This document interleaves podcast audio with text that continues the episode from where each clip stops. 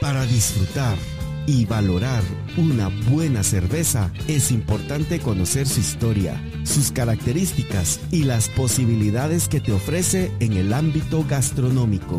Inicia el fin de semana junto a Pablo Morales en Cerveza Revolution desde Los Ángeles, California para Rabbit Radio. Cerveza Revolution.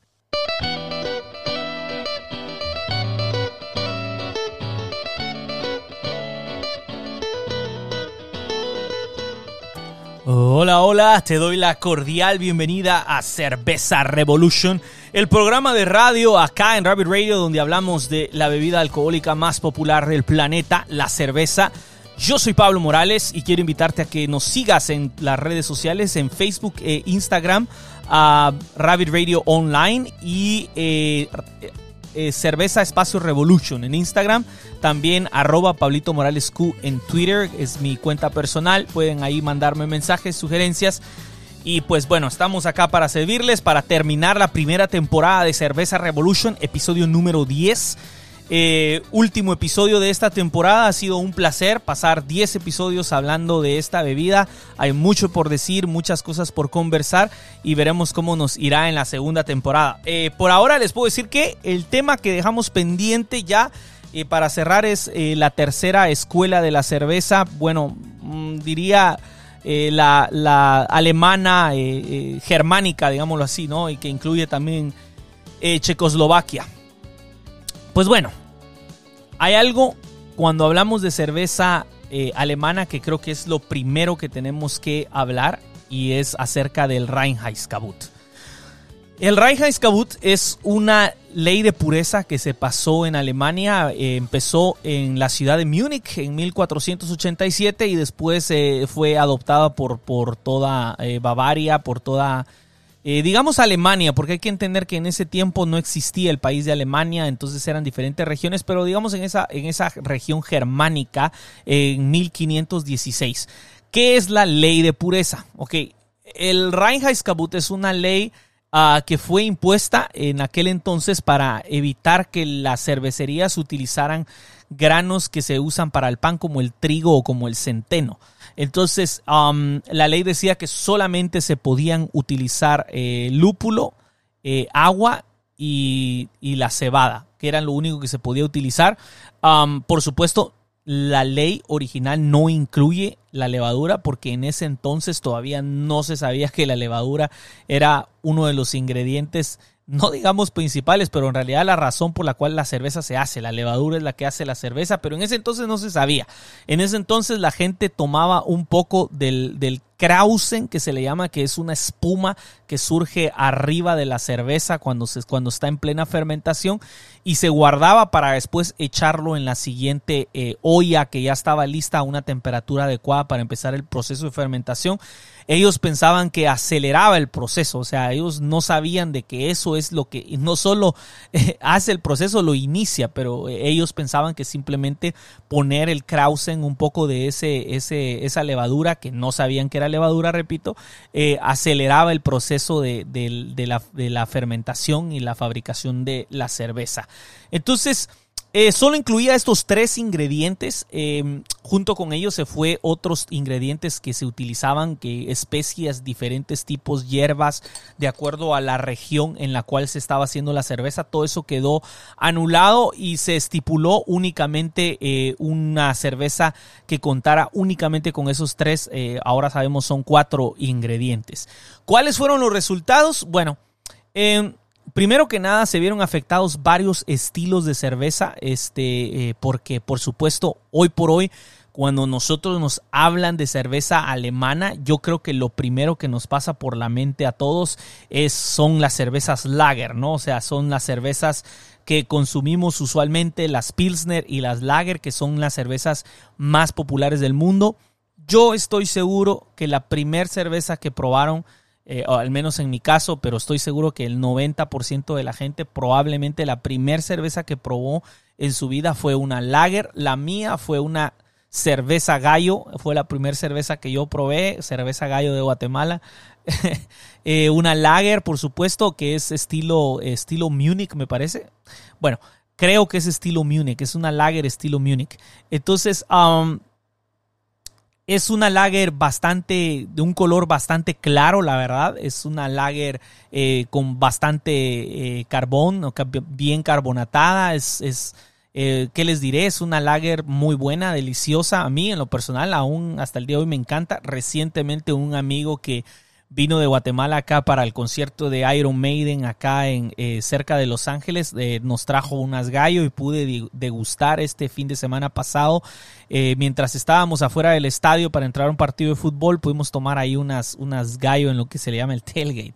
Entonces, deliciosas cervezas y yo creo que la cerveza alemana es conocida por esto porque, sinceramente, este tipo de cerveza conquistó al mundo por lo fácil que es de tomar, por la gran calidad que tiene esta cerveza. Es una cerveza fantástica, la cerveza Lager, pero es también producto de esta ley de pureza, porque al encontrarnos nosotros y con una cerveza que únicamente posee estos ingredientes, es difícil ocultar a veces los problemas que hay durante durante el proceso de elaboración de la cerveza. yo creo que lo mencioné en algún episodio anterior acerca de cómo eh, algunas eh, cervecerías pueden disfrazar en, algunos errores.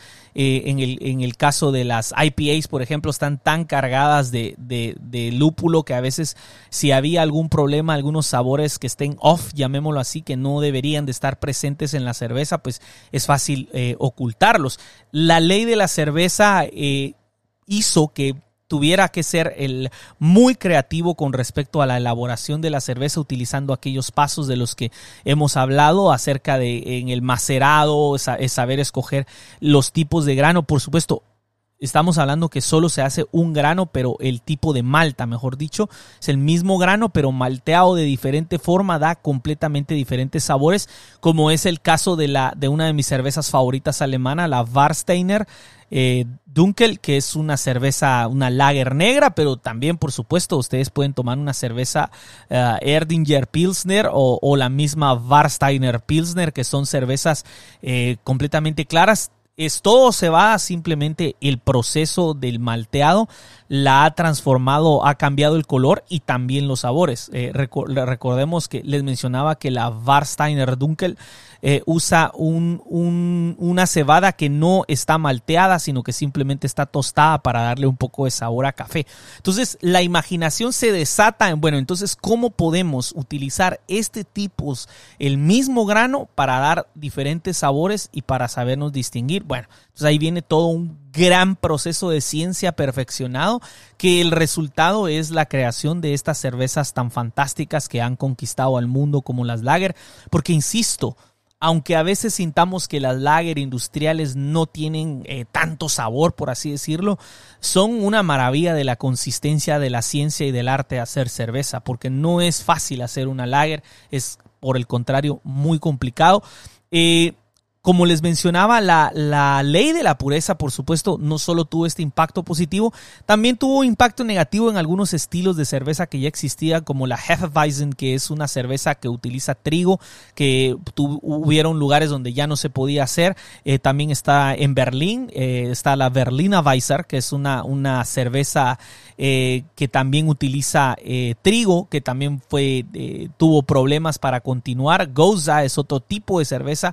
Esta no utiliza trigo, pero es una cerveza que, que, es ácida, entonces por lo tanto no entraba, digamos, dentro de cómo debía de haber sido la cerveza.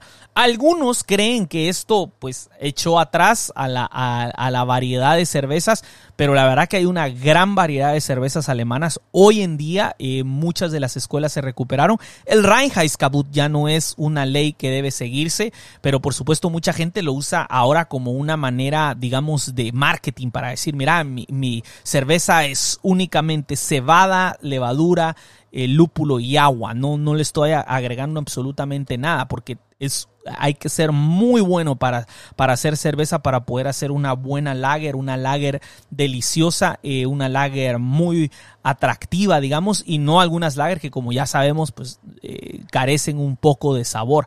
En ese caso, ahí es donde entra un poco lo de la cerveza eh, checoslovaca, ¿no? La, en, Bohemia, donde se inventó la Pilsner. La Pilsner y la lager básicamente son la misma cerveza. La diferencia es que la Pilsner tiene un poco más de de digamos, spice, de, de, especias en el sentido de que usan un poco mejor el lúpulo o mayor lúpulo, mejor dicho, porque ya sabemos que, eh, no, no voy a decir mejor porque tiene más, pero que usualmente eh, son a veces un poco más amargas, pero por el mismo tienen un, aroma diferente y utilizan el lúpulo de manera de darle cierta personalidad a esas Pilsner a checoslovacas. Eh, una de las famosas Pilsner checoslovacas que a mí me encanta es esta Urkel, es el nombre Urkel. Si la ven algún día, les invito a que la prueben. Se van a sorprender del sabor, es diferente a las lager, por ejemplo, las Munich o, lager estilo Bavaria eh, son diferentes. Eh, la, esta Pilsner tiene un poquito más de amargor y un poquito más de olor al lúpulo. Este, vamos a ir a nuestro primer corte musical. Este, el día de hoy, pues una vez más, no les tengo un tema específico, pero les tengo como siempre buena música porque ustedes ya saben que la buena cerveza se disfruta con música y la música se disfruta más con buena cerveza. Esto es Wolf Mother y esto que se llama Joker and the Thief.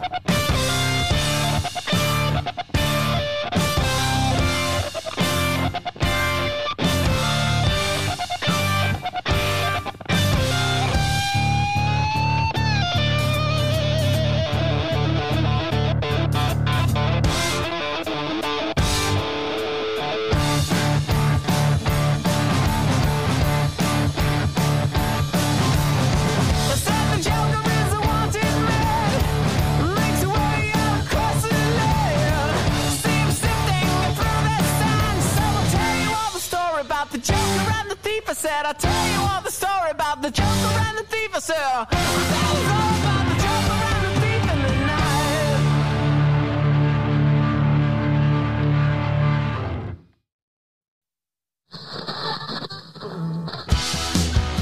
Hola, soy Luis Donis, productor, cantautor, vocalista del proyecto Radio Viejo y junto con Samu Hernández vamos a platicar de las necesidades y soluciones de la clase artística hispanoamericana y la perspectiva cultural de cara a los retos que se nos presentan en esta era. Sé parte de esta plática, crezcamos juntos. Esperamos.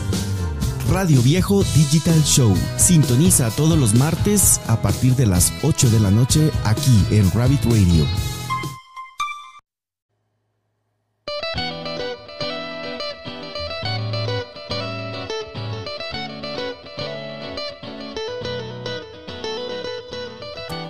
¿Alguna vez han tenido una fiesta con sus amigos que fue tan buena que dijeron hay que hacer, hay que hacer esto cada año mejor? eso, eso mismo sucedió después de la gran fiesta que hicieron por la boda del rey Ludwig en Bavaria en el año 1810 y se convirtió en una tradición cada año hacer una fiesta. eh, la cual conforme el paso de los tiempos se ha convertido en una fiesta cervecera que la conocemos todos como Oktoberfest. Pero hay que mencionar que originalmente no era una, una, fiesta cervecera, era en realidad el atractivo principal de una carrera de caballos, que por eso es que continuó la tradición, pero eventualmente eh, la comida y la bebida tomó el, eh, digamos, el, el- lo más importante y hoy por hoy pues ya sabemos que es una gran celebración de la cerveza. De hecho, bastantes cervecerías eh, artesanales y, otros, y, también cervecerías grandes tienen sus versiones de la Marsen, que es la, la cerveza que se toma durante el Oktoberfest. No es que sea la única, pero es, es posiblemente la más popular. Eh, la Marsen es una cerveza lager de color rojizo, eh, porque eh, curiosamente es una lager inspirada en una receta de la, de la Viena Lager, de la lager esta que se hacía en Viena, que es una lager eh, rojiza. Em, la diferencia está, por supuesto, en la receta es que el tipo de malta que utiliza usa alguna malta caramelada que le regala ese, ese, ese color eh, amber que se llama en, en- en inglés, eh, que es como, como café rojizo, ¿no? Y es precisamente por eso que em, em, eh, le gustó tanto el color, la apariencia al- al- a, a algunas personas en Alemania que decidieron hacer su propia versión y la hicieron precisamente para el Oktoberfest. Pequeña pausa. Si ustedes quieren probar lo que es aproximadamente una, una Viena Lager, hay una cerveza muy similar al estilo que la venden en muchos lugares, sobre todo en Estados Unidos, pero también la venden por, por toda Latinoamérica, que es la Samuel Adams. La Samuel Adams Boston Lager. Yo sé que dice Boston Lager, pero el estilo es una Viena Lager. Por si quieren dar una probada a lo que es una Viena Lager. Pues bueno, entonces nace este Marsen, que es, es la, última cerveza que se hace a finales de marzo, justo antes de que entre el verano, porque hay que decir que estaba prohibido hacer cerveza durante el verano antes, porque las condiciones de- del clima no se prestan. O sea, hacer cerveza en el verano sin el equipo adecuado no se puede porque las, las altas temperaturas van a hacer que el- el- la levadura exprese sabores y, y- y olores que no son deseados en la cerveza. Entonces, lo mejor es empezar a hacer la cerveza aproximadamente en el otoño, en este caso finales de septiembre, eh, principios de octubre. De hecho, por eso acabo yo de empezar a hacer cerveza en casa, ya empezó la temporada de cerveza en casa acá en California. Digo acá en California porque hasta ahorita más o menos empieza a bajar la temperatura lo suficiente como para que uno que no tiene equipo avanzado para, para hacerlo, este, pueda hacer su propia cerveza. Ahora bien, les voy a dar un tip de algo que yo estoy haciendo ahorita que me resultó que me funcionó mucho mejor de lo que yo esperaba. Y es que una refrigeradora, cuando se cambió la refrigeradora de, de la casa, en lugar de tirar la refrigeradora vieja, eh, la tengo en el patio, por supuesto cubierta, no, no al aire libre, pero cubierta. Y me ha sorprendido haciendo el experimento, utilizando un termómetro, cuánto tiempo podía permanecer la temperatura ahí en la sombra. y la verdad que a pesar que ha estado un poco caliente pues, estas últimas semanas, ha logrado mantener la temperatura y con un poco de ayuda, este, pues ahí también he podido tener fermentando la cerveza a una temperatura estable. Eso es sugiriéndole si algunos de ustedes quieren hacer cerveza eh, eh, en estas fechas, ¿no? Entonces, o, tienen un refrigerador viejo, no hay, no hay necesidad de conectarlo en realidad. Lo que pasa es que ahí hay- adentro cabe el fermentador. Pero bueno, estoy saliendo bastante del tema de las cervezas alemanas para hablar de cerveza casera, pero bueno, es, es lo que hay. Miren, las lagers se hicieron bastante populares, aparte de su sabor, aparte de su hermoso color, también fue por su limpieza. Las, las lagers alemanas. La palabra lager, que significa guardado, tiene que ver porque la cerveza, como bien les digo, no se hacía durante el verano, entonces se hacía antes, durante el invierno y, y a finales de la primavera, la, la última batch que se hacía de cerveza y después se guardaba durante meses para ser consumida durante el verano. Sin embargo, hay, hay algo especial. Cuando hay algo, digamos, benéfico, especial, especial y benéfico de guardar la cerveza. De que entre más tiempo pasa al vacío dentro del fermentador o dentro de algún barril, en el caso de la Marsen es como añejada en un barril, ¿no? Se guarda en barriles y, y también, por supuesto, la madera le provee un cierto sabor. Pero si ustedes quieren una cerveza limpia cuando hacen cerveza en su casa, el simple hecho de dejarla el suficiente tiempo a temperaturas frías, eh, eh, eh, reposar durante un par de semanas, hace que la, cerveza se limpie más y tenga uno una cerveza mucho más limpia y, y- suaviza los sabores también. Entonces, e- es parte del éxito de esta cerveza. Hoy en día, pues con toda la tecnología que hay de filtración y de refrigeración, ya no hay necesidad de no hacer cerveza en el verano. Por supuesto, estoy hablando de cervezas, eh, cervecerías en general. Pero en aquel entonces así es como se hacía y en Oktoberfest a finales de septiembre se abría el barril eh, para celebrar eh, la nueva, digamos, eh, em, temporada de hacer cerveza, de brewing season, que, se le podría decir en inglés. Eh, lo mismo hacemos acá muchas personas que hacemos en casa, eh, nos ponemos muy contentos por estas fechas porque empieza el tiempo de poder hacer cerveza. Em, eh, de estas cervezas que se ofrecen en el Oktoberfest y que es bien importante mencionar acerca de, de lo famosas que son las lagers en este festival, eh, también se, están las Pilsner, que aunque originalmente se puede decir que son de origen checoslovaco, la verdad que el que llevó, el que hizo estas cervezas en, en Bohemia, el que fue a la República Checoslovaquia a hacer cerveza, era un alemán que llevó, ah, llevó el estilo este alemán e hizo su propio estilo allá en Checoslovaquia, que es la Pilsner. Este, lo mismo sucede en todos los, los, la mayoría de los países de Latinoamérica. Son personas alemanas que emigraron a Estados Unidos, a México, a, Centroamérica y llevaron consigo su, este, su escuela de la cerveza, que es una escuela alemana, que se, que se dedica más que todo a hacer lagers. No que no hayan ales, porque sí las hay, como lo mencioné en el episodio anterior. Ahora, hoy por hoy, ya sin Reinheitsgebot, hay muchísimos, muchísimas otras, otras este, cervezas. Estaré hablando de los tipos de cervezas en el siguiente programa. Pero el siguiente programa, en el siguiente em, bloque. Pero lo que es importante mencionar es acerca de esto del, del- de la Marsen es que la cerveza es siempre una cuestión de saber apreciar eh, lo diferente.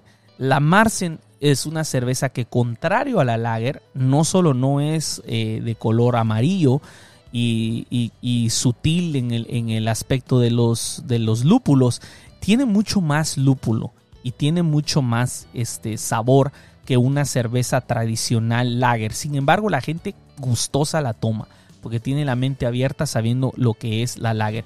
Si quieren probar una muy buena Oktoberfest y tienen la posibilidad de encontrarla, hay una de las, una de las, de las breweries, de las cervecerías eh, más eh, conocidas en, en Alemania que se llama Spaten o Spaten S-P-A-T-N es una, es una pala el símbolo. Spaten Oktoberfest es una cerveza increíble. La Oktoberfest es buenísima, la Marsen. Este, se las recomiendo totalmente. Eh, también las otras cervezas bien populares, hay, digamos que hay dos de las más importantes o las más importantes, mejor dicho, cervecerías que ofrecen cerveza ese día son la Hoffenbraun, eh, que el símbolo es una H y una V azul. Es, dicen, la cervecería más antigua del mundo. Y también está eh, la otra que es Polaner o, Paulaner, lo leeríamos en español, pero creo que se dice Polaner. Polaner, algo así. Es, es una que, que la etiqueta es azul y tiene el busto de un, de un monje. Polaner eh, la he probado, es muy buena. Yo personalmente prefiero la Oktoberfest Marzen ah, de, de Spaten, pero eh, la verdad que Polaner y, y Spaten son a mi criterio posiblemente de las cervezas que yo más he disfrutado alemanas. He probado algunas que no mucho me han gustado, pero esa, esas dos son recomendadísimas sobre el Oktoberfest. Eh, durante el Oktoberfest, por supuesto que también es la comida. Este, mm, por acá hay un lugar en Los Ángeles que me encanta ir a tomar cerveza eh, alemana. Es un restaurante alemán y ahí, para mi decepción, no me gustó la comida alemana. No sé cómo le haría cuando fuera al Oktoberfest.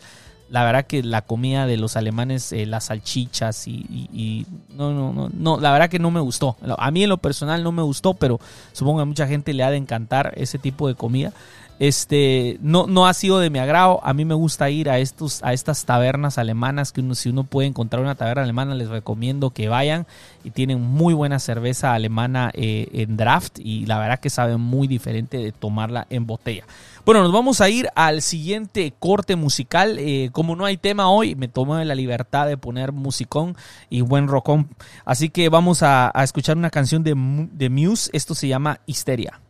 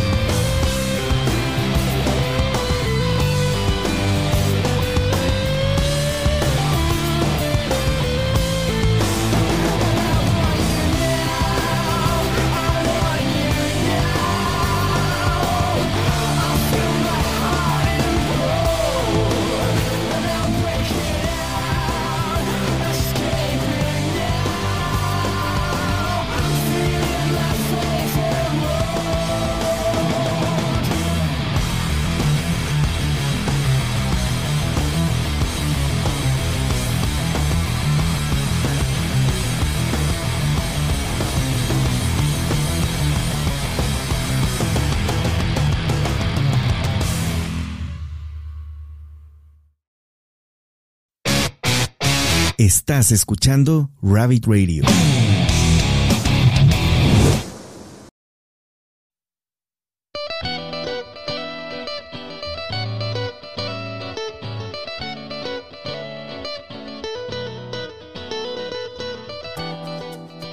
Eh, cuando hablamos de estilos de cerveza, yo creo que hay que hay que hacer mención de que de que muchos estilos de cerveza se mezclan los unos con el otros, de que, por ejemplo, hablando de Alemania, se puede decir que hay, cientos de variedades de cervezas en Alemania y que muchas veces la gran diferencia entre un estilo o el otro son cosas pequeñas y mínimas.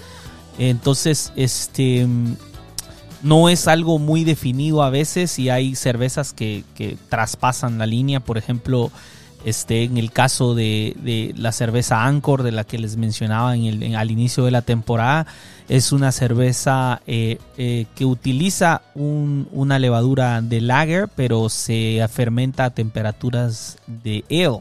Entonces, eh, esta gran diferencia le, le aporta otros sabores que usualmente no, no, no tenemos dentro de una lager. Alguna gente le gusta, a mí en lo personal antes me gustaba más, conforme he ido probando diferentes cervezas me ha ido gustando un poco menos, pero aún sigo considerándola una buena cerveza y una cerveza que yo recomiendo que cualquiera pruebe. Este, en el caso de las lager, cuando uno dice lager, eh, la verdad que hay variedades y variedades de lager, ¿no? O sea, por ejemplo, eh, la Pilsner puede ser considerada una lager porque utiliza ese mismo tipo de yeast, ¿verdad? Ese mismo tipo de levadura que es el de la levadura lager, que digamos que se le llama eh, eh, bottom fermenter, ah, o sea que se va hacia el fondo, hacia el fondo del, del fermentador. Y, top fermenter arriba se le conoce a las ales, por ejemplo. ¿no? Entonces, la Pilsner, por ejemplo, y la lager tradicional, la que estamos acostumbrados a tomar, utilizan ese mismo tipo de yeast, pero también lo utiliza la Helles, que es otro estilo de Alemania. La Helles es una cerveza cuyo que es una lager en todo lo que se puede decir, este, con la diferencia de que el nivel de alcohol debe ser un poco más bajo, por eso les decía yo en, ese, en ese aspecto, ¿no? Entre, entre la Pilsner, por ejemplo, que usualmente la Pilsner tiende que ser una lager con mucha más presencia de hops y que anda por los 5.2, por ahí, 5%, pongámoslo, para redondearlo de alcohol. Eh, más o menos la Geles eh, anda por el 4.5, es un poco más tomable. Entre las más famosas, digamos, alemanas de las de la Pilsner o de la Pils, eh, está la, la Bitburger. Es una de las más conocidas eh, dentro de las lagers este, eh, Pilsner de Alemania. Ya les mencionaba, por ejemplo, en Guatemala la cerveza Gallo, que se puede considerar como una, una lager de Múnich, por ejemplo, que tiene un color muy, muy claro, no tan oscuro como otras, otras lagers. Eh, también está, por supuesto, la Dunkel, que es una lager oscura, como la que les sigo mencionando y siempre les recomendaré, la Warsteiner Dunkel. Es una cerveza eh, eh, negra, pero es una lager. No es una ale como las Porter o las Stouts. Este, por otro lado, también tenemos la Kolsch. La Kolsch es, es interesante porque la Kolsch es una cerveza de bajo alcohol, 4.8% aproximadamente, bueno, al menos es el estilo, que se hace en la ciudad de Colonia, Cologne, en, en, en Alemania, y tiene esa distinción que se sirve en un vaso eh, delgado, pequeño, largo, eh, con, tiene que tener una muy buena espuma, y el color es el color de una lager, el amarillo es, tiene que ser limpia como una lager, pero está hecha con, con el- la levadura de ale. Entonces, eh, la Kolsch es una cerveza, la verdad, este, muy buena, se las recomiendo. Geles también es una cerveza muy refrescante. La ventaja de la Geles es que es una de esas cervezas que es súper tomable. Uno se puede tomar unas 5 que eh, tranquilo, uno con la cabeza bien, que no es contrario a otras Pilsner que pueden llegar a ser un poco más fuertes, como por ejemplo en el caso de la Munich Lager, que usualmente tiene alcohol hasta de 5.8. Eh, las geles siempre son bajas en alcohol y son fáciles de disfrutar, ¿no? Eh, la Kolsch es baja en alcohol también, posee un sabor diferente que la verdad que indescriptible, lo único que les puedo decir es que se aproxima mucho más a una, a una lager que a una ale tradicional, ¿verdad? Después tenemos las que son hechas con, con ah, trigo. Bueno, entre estas que son hechas con trigo, las Beer, ah, hay varias, pero creo que la más famosa de todas, la que ya mencioné alguna vez, es la Hefeweizen. La Hefeweizen es una cerveza eh, alemana que se encuentra por todas partes del mundo. Hay muchísimas marcas que la venden eh, en muchísimas cervecerías. La Hefeweizen es una cerveza eh, que, así como la Witbier, la cerveza belga de la que hablamos en, cuando hablamos de las cervezas este, de Bélgica, es una cerveza que en su, en su receta de Malta utiliza un prácticamente 50-50% de, de, de trigo en consideración con el barley tradicional, la, la cebada tradicional que se usa para hacer la cerveza.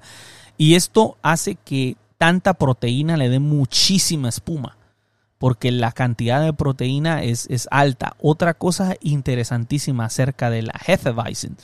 La Hefeweizen es una cerveza que tiene que tener un aroma como a clavo y a banano o sea, es, es extraño, pero, pero lo es. es. Uno siente, tienes que, se tiene que sentir la banana, el banano y, ese olor como a clavo de olor en la cerveza. Esto no se hace porque se utilice bananas o porque se utilice clavo de olor, sino que simplemente es porque el, la levadura de la, de la Hefeweizen eh, tiende mucho a, a, producir estos sabores parecidos a banana. Ahora bien, yo les voy a decir una cosa, eh, si una levadura, eh, como les mencionaba en el episodio, ante, ah, episodio, en el bloque anterior, hablando del refrigerador que tengo ahí en el patio, que lo tengo bien cubierto y tapado y que a pesar de que no está conectado, me está sirviendo como una hielera gigante, ¿no? Donde cabe completamente el fermentador para poder fermentar la cerveza. Eh, la razón por la que es importante mantener las temperaturas a, una temperatura específica, yo estoy usando 68 grados Fahrenheit, por ejemplo, es porque cuando la cerveza, cualquier levadura que es expuesta a temperaturas no aptas más altas, desarrolla este, eh, esta característica como de banano, que no es muy placentera en cervezas que no son wheat. Ahora bien, ahí es donde viene la, cosa interesante. O sea que si este mismo olor que, usualmente eh, eh, sentimos en la Hefeweizen, la sentimos en una, ¿qué les digo yo? Una Pale Ale o, algo Lager, inmediatamente es un defecto. Por eso les decía que lo de los es extraño, ¿no? Pero si, la, si nosotros sentimos este olor a banana y a clavo en la Hefeweizen, es un símbolo de que pues es el estilo de cerveza y la gente la compra porque quiere eso. Entonces hay una cuestión ahí en la que nosotros también ponemos de nuestra parte.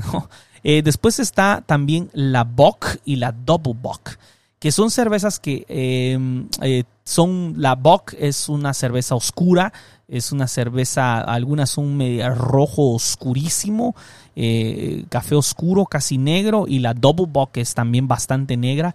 Hay una que probé, la única que he probado, de hecho, que la realidad, ah, la verdad que no me gustó mucho. Tendría que volverle a, dar otra, otra oportunidad. Tal vez este, en mi momento, en mi momento no la, no la, no la supe aprovechar, ¿no? O sea, el nombre de, la, de esta cerveza curiosamente trae una pequeña cabrita de plástico atada al, al, al, a la botella. Es la, la Salvatore.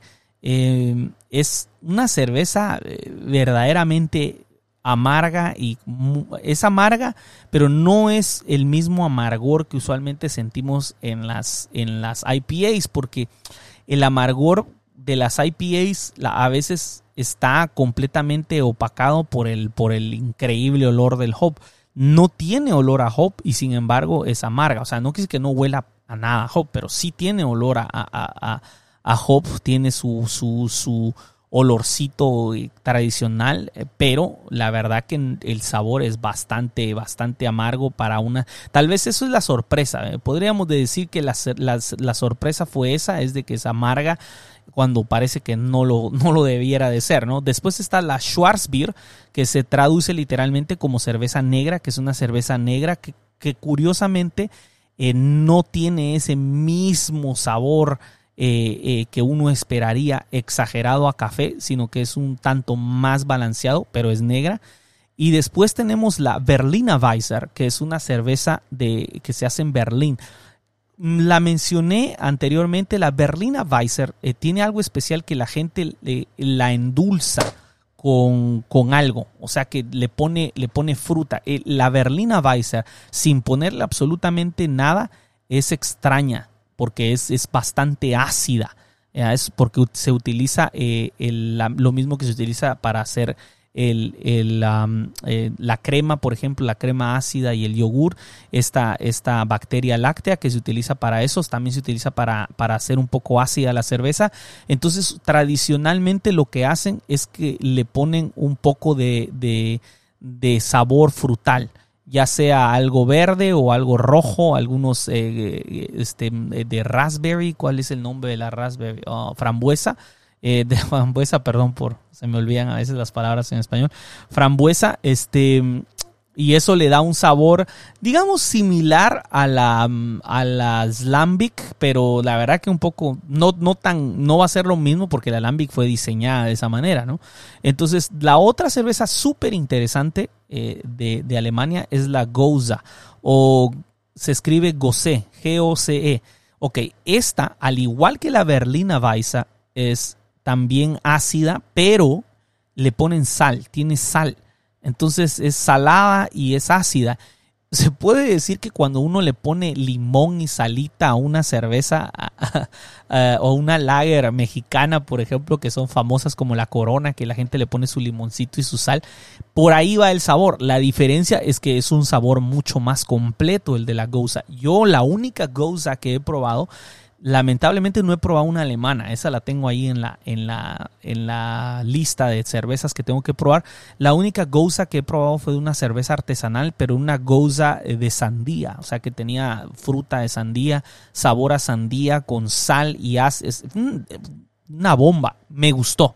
Es diferente a cualquier cosa. Supongo que cuando está haciendo muchísimo calor me la imagino súper fría y refrescante. Eh, bueno, se, se ha ido el tiempo, pero me quedan dos cervezas, perdón, me quedan dos cervezas, las voy a tratar de hacer rápido. La Rush Beer, que es una cerveza que utiliza grano ahumado y por lo tanto sabe como cuando alguien com- come comida ahumada. Y también están los Radlers, que en realidad esos son famosísimos, los venden en todos lados. El- la Bitburger Radler lo, lo he visto en fotos que lo venden en, por toda Latinoamérica. Es una cerveza que es mitad limonada, eh, es mitad limonada, mitad cerveza, digamos. Ya viene en la lata como mitad limonada, mitad cerveza con 2.5 de alcohol, algo así bajísimo.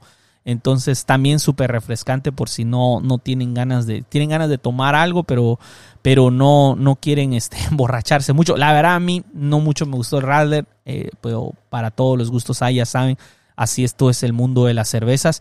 Bueno, el tiempo se acabó. eh, me despido de ustedes. Se acabó esta temporada de Cerveza Revolution. Estén al pendiente, por favor, para cuando empezaremos de nuevo con la segunda temporada, eh, escuchando Rabbit Radio. Yo soy Pablo Morales y les agradezco por haberme estado escuchando durante estos 10 episodios. Me voy y los dejo con una canción de Audioslave que se llama Show Me How to Live.